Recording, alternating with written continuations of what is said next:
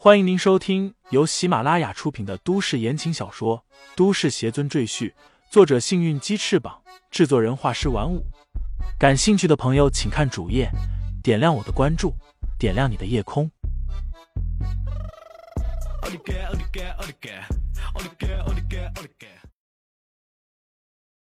第二百一十九章，这不可能上。没文化，什么返老还童？任掌门轻蔑的看了王源一眼，道：“老夫这是返璞归真，现在的样子才是老夫的本来面目。”王源和血绒花一脸愕然，这世间竟然还有这种功法，能让人控制身体在年轻和衰老之间随意切换。李承前哼了一声，道：“雕虫小技而已，它不过是控制身体内细胞的活性罢了。”增强细胞活性就变年轻有力量，减少细胞活性就衰老。任掌门深深的看了李承前一眼，赞许的点头道：“小子，你说的没错，老夫很佩服你。不过你惹上了暗影门，老夫便留不得你了。”他目光阴冷道：“废话少说，你们是束手就擒，还是我亲手动手？”先打断你们的四肢，然后拔掉你们的舌头呢？王源对李承前道：“师傅，这老家伙让我来，我想给杜老报仇。”李承前也有心让王源多一些实战的经验，日后肯定会遇到更多比今天还要凶险的情况，也会遇到更多更加厉害的敌人，该让王源好好锻炼一下了。好，注意安全。李承前点点头，有他一旁盯着，出现危险他会及时将王源救下来。王源向李承前施了一礼，然后大步走上来，指着任掌门骂道：“你这个老匹夫，害死那么多无辜的人，今天我就替他们向你讨债。”说罢，身形闪动，人已经来到了任掌门面前，他猛力挥动右拳。直打向任掌门的脸颊，这一拳王源用尽了全力。以他现在的修为，虽不能轰塌一座房屋，但轰倒一棵树、一面墙问题不大。任掌门双目一转，已经盯在了王源的眼睛上。王源只觉得脑袋一沉，顿时感觉身体变得迟缓、僵硬起来，仿佛身处在泥泞的沼泽之内。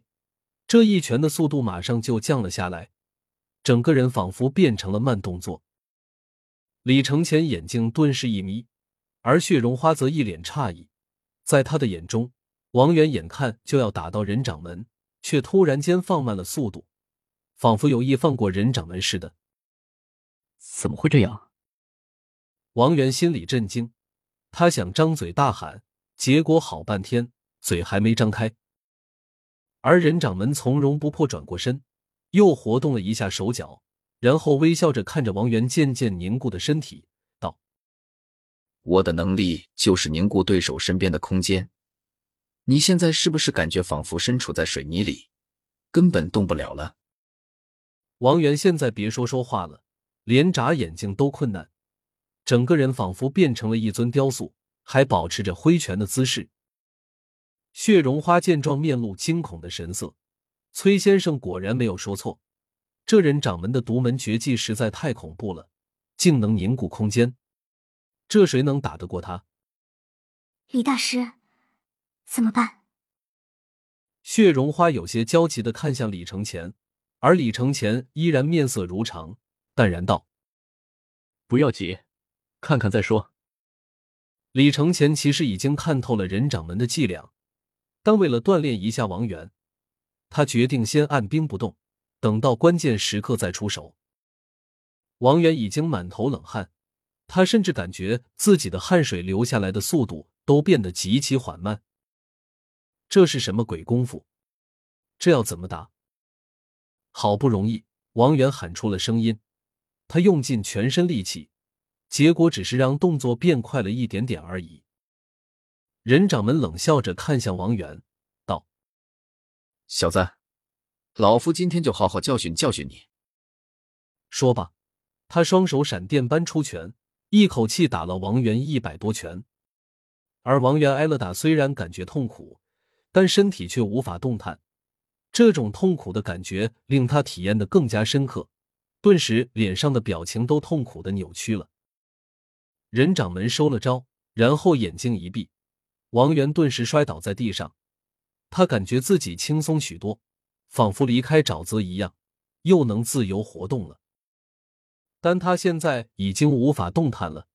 一连挨了任掌门一百多道重拳，他浑身筋骨剧痛，蜷缩在地上，口吐鲜血，几乎无法动弹。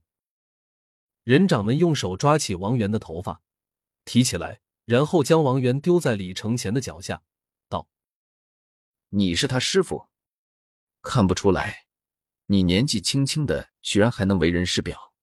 来来来，让老夫见识见识你的手段。”李承前将王源扶起来，王源羞愧的说道：“师傅，我输了。不妨事，你阅历浅，日后打的多了，自然就知道该如何应敌了。”李承前在王源的后背轻轻拍了拍，看似随意，却是帮助他打通了一些经脉上的阻塞，令他的灵气运转更加顺畅。被李承前拍了几下后。王源顿时感觉呼吸更加顺畅，胸口也不闷了。他知道是李承前在帮他疗伤，当下再次道谢，让王源退到后面。李承前缓步走上前来，淡然道：“你这功法看似神秘，其实不过是一种瞳术罢了。”王源和血绒花听得一头雾水，他们不清楚什么叫瞳术，只有任掌门听罢，瞳孔顿时一缩。再次深深的打量起李承前来。三十岁不到的年纪，怎么可能听过桐树这种已经失传上千年的功法？任掌门心里暗暗吃惊。李承前确实发现了任掌门的秘密。所谓凝固空间，其实只是一种哄骗敌人的说法。任掌门根本没有什么凝固空间的能力，这种控制空间的能力属于非常高级的法术。只有渡劫期以上的修为才能施展，连现在的李承前也无法施展，这人掌门就更不可能会了。那么这个瞳术又是怎么一回事？师傅，什么是瞳术？王源在后面忍不住好奇问道。瞳术说白了就是一种类似催眠的功法。刚才这个姓任的老家伙通过催眠你，令你产生错觉。自己给自己带上枷锁，这样一来，他就可以不战而胜。李承前冷哼一声，道：“这种伎俩真是卑鄙。”王源听罢，顿时恍然大悟，难怪他刚才和任掌门四目相对的时候，脑袋就是一沉，然后身体就动不了了。李承前继续说道：“只要不看他的眼睛，便破了他的瞳术。”哈哈。李承前，你果然有两下子，竟能识破老夫的瞳术。